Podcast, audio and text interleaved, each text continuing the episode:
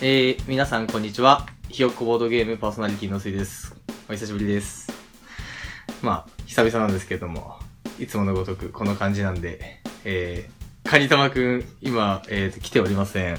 で、えー僕一人で来てるということで、まあ、今回はゲストをちょっとお招きして、あるイベントについて、えーお話ししたいと思いますので、えー、お聞きいただければと思います。それではゲストの方、どうぞ入ってください。皆さん、こんにちは。ナポポラです。こんにちは。お久しぶ りです。また、ナポポラさんに来てもらってて、まあ、はいワトっていうか、まあ、新潟のボード、ハードボードゲーマーのナポポラ様なんですけれども、はい。まあ、久しぶりも何も、ヒヨボードがもう久々だし、そうですね。あと、まあ、もっと言うとですね、前回が新年分上げてるところから、 5 5月月の何日今、今日何日だ12ですかね。 12ですか ?12 ですから、約半年のいや眠りを経て、ひよこぼときの復活、不死鳥のごとく復活っていう感じなんですけど、なんで更新してないんですかなんかね、なんか、その、なん、なんですかね、その、なんか、その枕言葉的に、その、なんだろう、この、初心者の薄井が初めてやったボードゲームを紹介するポッドキャストって言ってることの言葉の、そのところからどんどん乖離していく自分との間で、なんか精神がグワングワンしてきて、これ、アイデンティティを失った状態で、ちょっとポッドキャスト更新するのが非常にこう不安定な状態になってて、確かに。うん。さすがにひよっこと名乗るのは、なかなか厳しくなってきましたね。そう。かといって、なんか別段詳しいわけでもないから、なんかそこのその、帰りの中で自分にもすごいその枕言葉の疑問符とか、様々なこう思い とか、で、じゃあ逆に何を伝えるんだっていうこう難しさもあり、なるほど。そうそう葛藤があった葛んで藤、すね。葛藤の期間。葛葛藤の藤出て期て間。半年間。そう、半年間と、あとなんかその、なんだろうね、その、まあ、うーん、そうっすね。なんだろうね。なんか、普通に忙しい。結論はね。結論忙しい。忙しくないとおかしい年代なんですよ。我々そうそうっが。いい年でそすうかねいらや、。マジでそうね。いろいろ忙しいね。仕事も忙しい。意外 と。意外と忙しいし、ちょ何警報緊急 SOS が入力に降りち ゃった。こうって言いましたね。今マジで。はい聞いたことないよ。でも音が iPhone が iPhone から聞こえて知 らない音出しましたね、今。マジ空襲かと思いましたけど。よかったですよ。本当に。いや、そんなわけでね、なかなか申し訳ないです。なかなか更新も滞ってるんですけれども。はい。まあ、そんなわけでですね、今回はね、ナポポラさんをゲストにお招きして、はい。えーぜひあるイベントをちょっとね、お話ししたいと思ってね、招いたんですよ。あるイベント。あるイベント。それが、なんと、新潟ボードゲーム祭り2019。お、素晴らしい。なるほど。なんで、こういうことなんですよね。今年もやるんですね。今年もね、やるんですよ。やることになりまして。んで、まあ、やることはもう決定してたんです、前々から。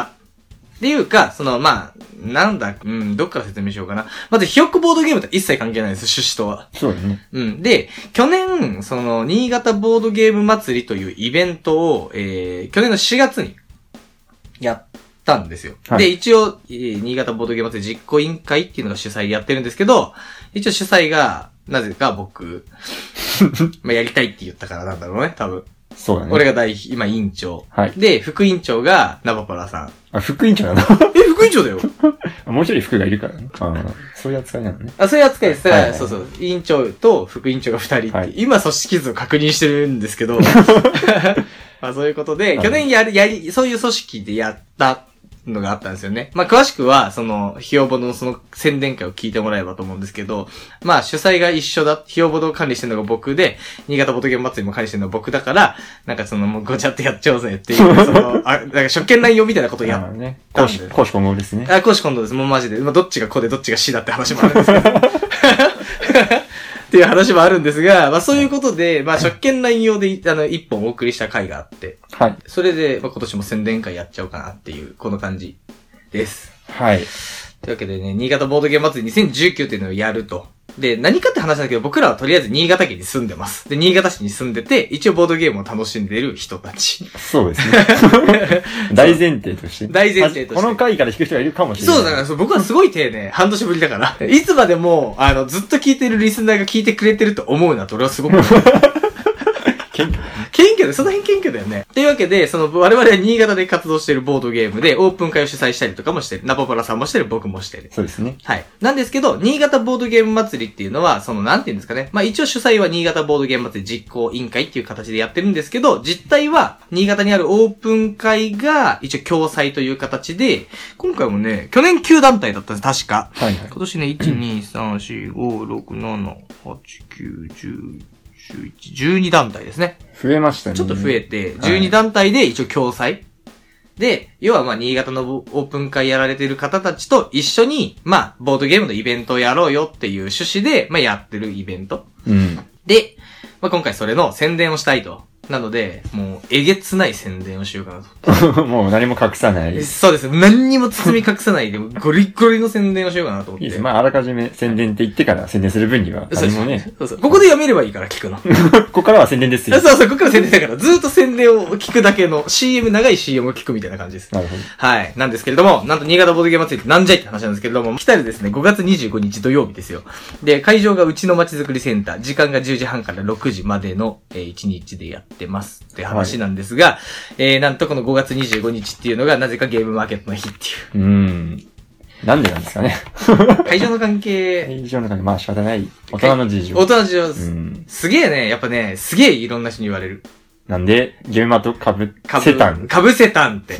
かぶせたんとか、いや、そんなの外すでしょみたいな こまあとをいただく声もすごく多くいただいてます。まあ、そうでしょうね。普通に考えれば、ボードゲームで一番大きいイベントといえば、まあ当然ゲームマーケットですもちろんいやもちろんか別にあの、たた、あの、別に戦う意思とか全くないです。本当に僕もなんか辛い思いがすごくある。今年はだからそこですごく、まあ、一発殴られた感じですよねら。。そうですね。まあ、勝手に当たっちゃ、当ててる感じにもなってるんですけ ど。まあまあ、そもそもゲームマーケットと被ってしまった。はいそ。して、なぜか5月25日は、なんか、ご家族の方がなんか運動会と被ってるっていう。らしいですね。結構ね、運動会と被ってこれませんっていう人が、えっ、と、僕の中でも片手で数えきれないぐらいの人たちはね。いやー、そうですね。結構ね、周りのボードゲーマーさんで、まあ、お父さんお母さんのそうで方いすねますからねい。ますからね。いや、結構だからね、今年はすごい逆境の中5月25日やっと525でやりたいなと思ってまして。はい。はい。やろうと思ってまして、なんで、まあ、ちょっとやばい。マジや ば。2週間前なんだけど、マジ、去年やった感じよりもかなり、あの、人少なそう。の感じなので、新潟ボードゲーム祭りについてちょっと宣伝しますが、まあ、詳しくは、あの、ネット上であの、黄色いチラシがね、あの、アップされてるんで、それ見てく れるっていう話なんですけど、はい。意外と、ここから大事なんですけど、このチラシに書いてない、えっ、と、マル秘情報をここでお話しします。何個かあります。なるほど。はい。結構大事。じゃあ、えっ、と、ちょっと説明させて、俺に。ごめんね。お願いします。お願いします。まあ、というわけで、新潟ボードゲーム祭り、えっ、と、うちの町づくりセンターでやります。うんごめん、各ブース説明していきます。えーまず、どうしようかな。一発目。と、各ブースで一番の目玉、やっぱボードゲームフリーマーケット。はい。今年もやります。やります。今年も、去年もやったんですけど、そう今そう年もまあ、ちょっとフリマに関しては、任されて、はいやらせていただいております。今年は、えっ、と、どんなもんですかて、品数で言うと、品数で言うと、まあ、去年よりもちょっと多いかなぐらい、去年も相当出してるんですが、そうだね。 まあ、結局1年も経てばボードゲームはゲーム買いますから、そうね。やればまあ、地域の方々に、まあ、還元って形じゃないですけど、その、流通するわけですから、はい。売るのは結構やっぱヤフオクですとか、そオうだねークションですとか、まあ、メルカリですとか、はいはいまあ、駿河屋さんですとかもあるんですが、あえても手渡しで売るというこのフリマで売っていただけるということで、はい非常にたくさんの方に協力していただいて、はい。今回も立派なフリマになりそうです。一応、チラシでは300点以上だけど、もう少し増えそうかなっていそううのでがいいすでねすかね。結構みんな出してくれたんで、はい。 300は超えたんじゃないですかね。お、いい感じですね。まあ、はい一応300点以上の、まあ、フリー、あの、ボードゲームが出品されるっていうのがボードゲームフリーマーケットですね。はい。あと、まあ、遊べるボードゲームっていうことで、私有テーブル、今年も用意してます。はい。で、えっ、と、使用、使用できるボードゲームが、なんと100点以上。割と定番系のゲームを多く取り揃えてまして、まあ、あの、スタッフがいて、まあ、わかんないゲームでも、ちゃんとスタッフの人がルール説明をしてくれるんで、まあ、初めての方とか、不安な方でも全然遊べちゃうよっていうのが、一応使用テーブルが、一応あります。はい。はい。で、えっ、と、これで、フリマと、えっ、と、あと、私有。はい。で、今年はショップさんも来てくれます。ボードゲームを販売されているショップさん3店舗、はい。えー、来てくれてます。えー、去年に引き続き、アトリエトントンさん、クルテクさん、ファミリアさん、はい。来てくれてます。で、なんと、ここに2店舗追加されてます、今素年。晴らしいです ね今。年2店舗追加されてます。まず1店舗。えー、っと、これね、ちょっとあの、なんでしょう、店舗ではないんですけど、えー、っと、上越市まあ、新潟下越、中越、上越っていうエリアがあるんですけれども、上越市っていう、まあ、我々の新潟市からはね、片道車で1時間半ぐらいかかる、ちょっと、まあ、遠いところなんですけど、そこで、ボードゲームを作られてるサークルさんの、えっと、レッドアイゲームズさ うん。んが、なんと、えー、来てくれます。すごいっすね。うん。で、まあ、自作のボードゲームも販売。はい。ついに新潟でも同人サークルさんが販売されるということで。去年だって、はいかた影も形もなかったですよね、ルトアイさんって。なかったなかった。この商品が一年品物がなかった。いな、で、今年多分もう3品ぐらい作ってんじゃないかな、もう。すごいよね、すごいそのサークルやっぱやっり。ぱ勢いがすごいね。うん1年でもう製品化して、しかもなんと、えっ、と、ゲームマーケットに行ってます。おう で両日、多分行ってる。レッドアイさんは。そうレッドアイゲームズさんは行ってて、で、今回、その日付被ってるんですけどってお願いしたところ、一部、商品も用意してくれて、売り子も用意していただいて、 はい。それでも販売、私有もできるのかなすごいですね。その、避けるリソースがあることがまずす ごいです。どんだどれだけけの層が厚い選手がいるのっていいう。やー、組織がね、すごい組織ですよね。はい。そして、えーもう一店舗、えー来てくれてます。ここがね、アーチゲームズさんっていう多分、名前聞いたことは皆さんないと思うんですけど、結構みんな知ってんじゃないかあ、いや、知ってるか。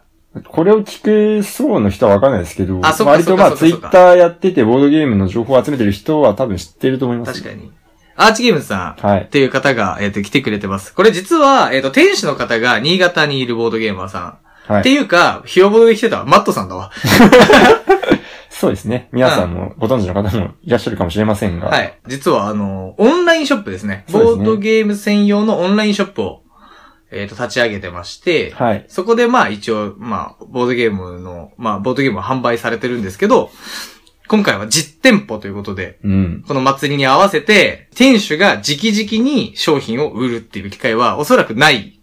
まあ今後はほぼないでしょうね。まあね、そういう構想がなければないでしょうから、そういった意味では初、初めてこう実店舗で販売っていう形で、はいえっと、アーチゲームズさんが、エリスグリのそのセレクトした、そうですね。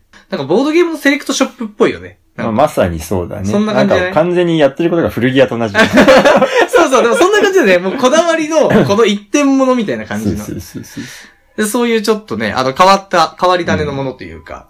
そうですね。ぜひね、まあ、来てくれた方は、まあ、店主のマットさんと、ゲームの知識、彼非常に深いので、まあ、いろいろとお話ししてると楽しいお話を聞けるんじゃないかなと思いますね。はい。ということで、今回5店舗。一応そんな感じで販売ブースも今年もあります。で、えー今年、まあこれホールに私有テーブルと販売ショップ参加がホールの中でえー一括あるんですけど、あはといステージも特設ステージも今年も用意されてます。去年盛り上がった、あれですね。あ、そうそうそうそう。5年で、今年もあの、特別協賛でメビウスゲームズさんが、おー。はい、今年もあの、ありがい。たいですね。ありがたいですね。 今年も心よく、あの、引き受けていただきまして。はい。それでメビウスゲームズさん公認で、えーっと、ステージでミニ大会を、えー、景品付きではい。させていただくことになりました。はい。で、内容については、まだちょっと不明です。申し訳ございません。うん、まだ詰めてる。まだよ詰めてり、るよりクオリテよりィクオリティをを上げているほ段ぼ階。決まってんだけどね。決まってんだけど、うんちょっとこう、もっとなんとかならない。もっとなんとかならないか、もっといいものができないのか。プロ だね。考えて。そうですね。なんで、まあちょっとここはもう、あの、ちょ、正直当日ギリギリぐらいまで、ちょっと、うんまあほぼシークレット。まあ、どっちにしろね、ステージのイベントの内容を言ってしまうと、もしかしたら特訓してくる人がそうそう、来ちゃ特うかも訓しれ系ない。もあるんで、種目に関しては、えー、割とまあ、当日のお楽しみ。お楽しみですね、シークレットです。とじゃなくても楽しめるようなゲームをセレクトしようかなっていうのが僕の思いなので、はい。まあ、その辺も含めて、まあ、皆さん参加していただければなっていうのが、ボードゲームミニ大会っていうのが1ステージ、えっ、と、ホール内では行われてます。うん。ホールは本当は私有とステージと販売をやってます。はいはい。はい。で、えー次なんですけど、えっ、とね、えーカジノ体験ルーム。カジノ。で、去年もね、これやったんですけれども、あの、ポーカはい。ーが体験できます。えっと遊び方がテキサスホールデムポーカー。はいはい。ということで、まあ、去年もやったんですけれども、本当にあの、ポーカーテーブルでね、あの、ポーカーチップを触って、ポーカーをやると。はいはい。ここも去年意外と好評で、3テーブルフルでずっと埋まってましたけど、おーあの、まあ、めちゃくちゃ面白いですね、まあポーカ最近、臼井くん、はい効果ばっかりしてるからー。ね。最近ね、すいません、ちょっとあの、ボードゲームやんないで、ポーカーばっかって。 あ面白い。確 かに、面白いです、効果は。いや、ほんと すいません。中毒性がすごい。いや、めっちゃ面白い、ポーカー。であの、まあ、最初もう本当に最近ハマり出したというか、最近ちょっとやってるぐらいなんですけど、もう面白い ね。面白い。分かってるから俺やらないからね。あえて。あえて避けてんの。あえて避けて。めっちゃ面白い よ。知ってます。知ってます。ポーカーの面白さめっちゃすごいよ。 まだ全然奥深いんだろうけど、その、ロジックとかね、あるんだけど、うん。その、何がすごいってルールは簡単。まあ確かにね、ごくシンプルな。ルール自体は本当にそれこそ30分もあれば十分覚えられるぐらいをやっていくだけなんだけど、と前回は天狗商店さんっていう、まあ、お店が、まあ、ポーカーフリークなんで一応来てもらったんですけど、はい今回はポーカーフォー新潟さんっていうのが、えー、っと、いつできたんだ去年発足かなそうですね。本当にあの、ポーカーを広めたいっていうことで、新潟市内で活躍されている団体さんがいらっしゃって、そこの方がは来てい。くれて、運営してくれて、一応ポーカーテーブルを出してもらったと。うんお金をかけずとも、ポーカーを、ポーカー面白いそうですね。うん十分面白いっていうのが、一応カジノ体験ルームかなって感じですね。はい。え、次、カタン体験ルーム。これも去年やりましたね。はい。ほんと、もうドイツのゲームと大、ドイツゲームの代名詞ですね。はい。カタン。去年は盛況でしたね、カタン。そうだね。結構三手、三択常にフルカードかな。うん、なんか覗くたびに人がごった返したんで、すごいなと思って。ね。なんやっか、ぱうん、カタンってやっぱすごいなっていう。 ぶっちゃけその新潟のオープン会で今カタン立つことってほとんどない正直なところ。ないですね。いろんなところの、まあ、レポートとか見ますが、はいやっぱり、なかなかね、今、カタンって感じじゃないないですよね。ですが、がやっぱり。まあ、蓋を開けてみたら、でね、意外とやっぱりね、ボードゲーム知らないですって言って、何やったことありますかって言うと、やっぱカタン、カルカソンヌって必ず名前が出るぐらい、そうですね、未だに影響未だにやっぱ力りが非常にあ健る。在です。まあ、面白いですからね。面白い実際そうです実際面白いんで。まあ僕もね、思い入れのある非常に強いゲームなんで。で、もうカタンは今年も、えーっと、日本チャンピオン来てくれます。おーあの、経験者ですね。あの、来てくれます。なんかね、面白い催しもちょっと考えてるらしいの本で当。ですか うん、なんか考えてるらしいよカタンってどうやって催すんですかえ、なんか、日本、だ、なんか日本チャンピオンに挑戦がどうのこうのみたいな、ちらっと聞きましたけど、もう、ちょっとわかんないです。行ってみてのも楽しみかなっていう感じですけそれはど。面白いですね。うん。まあ、ルール説明ももちろんしてくれますし、初めてでも楽しめるし、経験者も楽しめるようなルームになってるらしいという噂は聞いてます。はい。はい。っていう感じで、まあ、ここまではカジの方。まあ、あと、あれですね。えっ、と、出張クワサブース。はい。今年も来てくれましたね、ガスさ今ん。年もね、カフェクワサさん来てくれました。ボードゲームカフェですね。カフェのね、はい人が、 オープン会主導のイベントに来るという、この凄さ。凄さ。さそしてお店を閉めてくる凄さ。っていう懐の深さをもうまざまざと感じてる感じはい。いや、本当ですよ。なんですけど、一応今年も新潟市中央区にあるカフェクワスタさんがなんと出店してくれます。うん。まあ、去年カフェクワスタさんが選んだセレクトした、まあ、ボードゲームで遊んでもらう。まあ、はいまんまカフェ機能がそのまま、えっ、と、うちの街づくりセンターに来たっていう形で出張クワスタっていう感じでた、だったんですけど、今年はまあ、それに加えて、ちょっとなんか、こう、なんですかね、トークショーみたいな。トークショートークショーみたいな感じで、ちょっと考えてるらし い。まあこれもらしいです。らしい。まだ、まだ見て。未定です。うん。で、もしかしたら、その、まあ、カフェクワスタさんの遠藤さん、店主の遠遠藤さんから、その、ボードゲームカフェについてのお話とか。それは興味深いですね。うん。まあ、我々なかなかね、カフェの運営とか、なんかさ、ぶっちゃけボードゲームやってるとさ、ボードゲームカフェやろうぜとかってさ、ちょっと思ったりとか、まあねなんか、誰しもが。誰しも一度はが夢見る。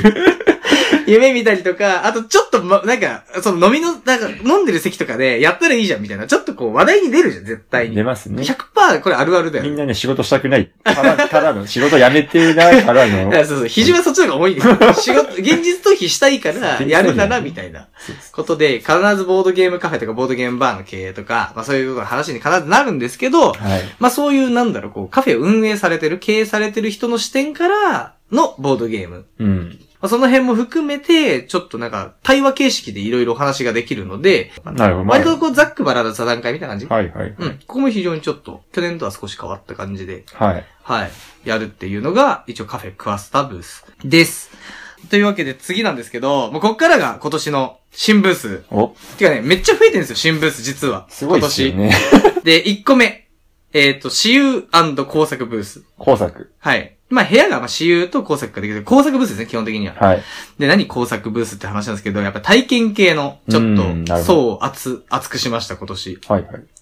で、一つ目が、えっ、と、ミニチュアペイント体験コーナー。こんにちは。ミニチュアペイント体験コーナーです。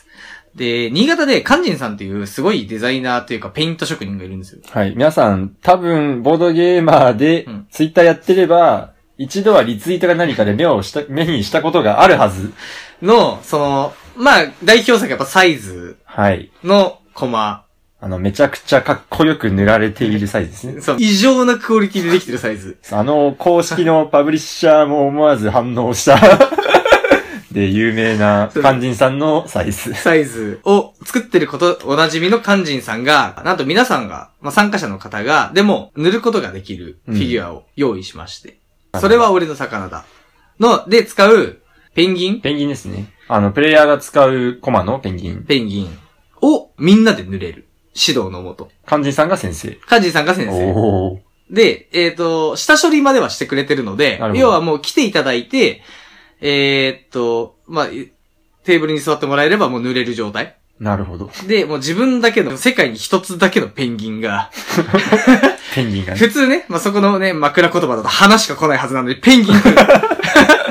世界に一つだけのペンギンが作れる。いいですね。うん。で、もしくは、ペンギンと別に、なんと、世界に一つだけのダイスも作れる。ダイス。はい。木製のダイスを、まあ、あの、ちょっと用意しているので、はいはいそれをリペイントという形で、まあ、塗装し直して、世界に一つだけのマイダイスを作 る。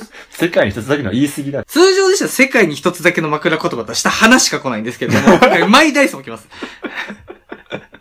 わかります わかりますわかります。この僕のなんでしょう、この心持ち世界に一つだけの感 じ。それぐらい熱いやつがなんとできます。は。ないかなかでもこうなんだろうね、マイダイスとか、マイフィギュアってなかなかない。まあそもそもそのボードゲームってまあやるっていうのは基本的に遊ぶものだから、それで遊ぶで完結するんですけど、こういう遊び方もできるよっていう、そういう提案ですよね、一つの遊びまあ方。確かに。結構ね、あの、サマリーとか作ったりとか、まあちょっとプレイしやすくするっていう方向でいろいろやってる人は今いると思いますが、もう完全にこれはテンション上げるためのはいカスタマイズですからね。まあそうです、そうです。なんですけど、なかなかそれ個人でやろうってなかなかできないまのあで結。構、ペイントってやっぱやろうと思っても、何していいかわかんな いそうそうそし、う道具揃えるのもなんか億劫だし、みたいなのありますからね。そうですね。なので、えーその辺がなんとできちゃうっていうのが、えーここの、えーミニチュアペイント体験コーナー です。すごいいいことですよ。え、これすごいよ。意外とできな肝い。心さんのペイント、普通に金取れるレベルで そうですね。で、こちら、あの、実は当日予約制です。当日予約。はい。まあ、当日受付で、えー予約受け付けてるまあ場所があるので、まあ、そちらで、えっ、と、申し込んでいただく。なので、定員があるんで、ちょっと早めに埋まっちゃったりする可能性もあるんですけど、で、こちら、あの、参加料と別に、えっ、と、こちらを行くと、まあ、あの、フィギュア代とか、ちょっと塗装代とかがあるので、えっ、うと、ん別途500円かな。安いですね。いや、安いよ。 異常に安いよ。 500円。いや、もう材料費だけだからね、別に。いやー別途500円で、まあ、えーペンギンかダイスどちらかができるみたいな感じかな。っはい。ていうのがあります。ちょっと枠に制限がありますので、もし気になってる方はお早めに来ていただくことをお勧めします。これ何気に今回結構目玉だと思うんですけどね。やばいと思うよい。や、まず皆さんちゃんとツイッターで患者さんのアカウント見てください。ほんとすごいんで、これ。そう、クオリティで。もう、あの、試作がもうできてて、ツイッター上では上がってるので、ちょっと見に、見てもらえればと思います。はい。はい。で、結構ね、店員もね、少ない。やっぱり、あの、すそんなに大、大勢で塗れるわけじゃないから。そうだよね。うん。あの、よ、四五人じゃない濡れておー、一コマ。で、4回転か5回転かぐらいしかないので、やばいね。 うん。あと激戦区だと思いますので、はい一応気になる方は、我先にとちょっと予約していただければと思います。はい。これが一つ目の新しいやつ。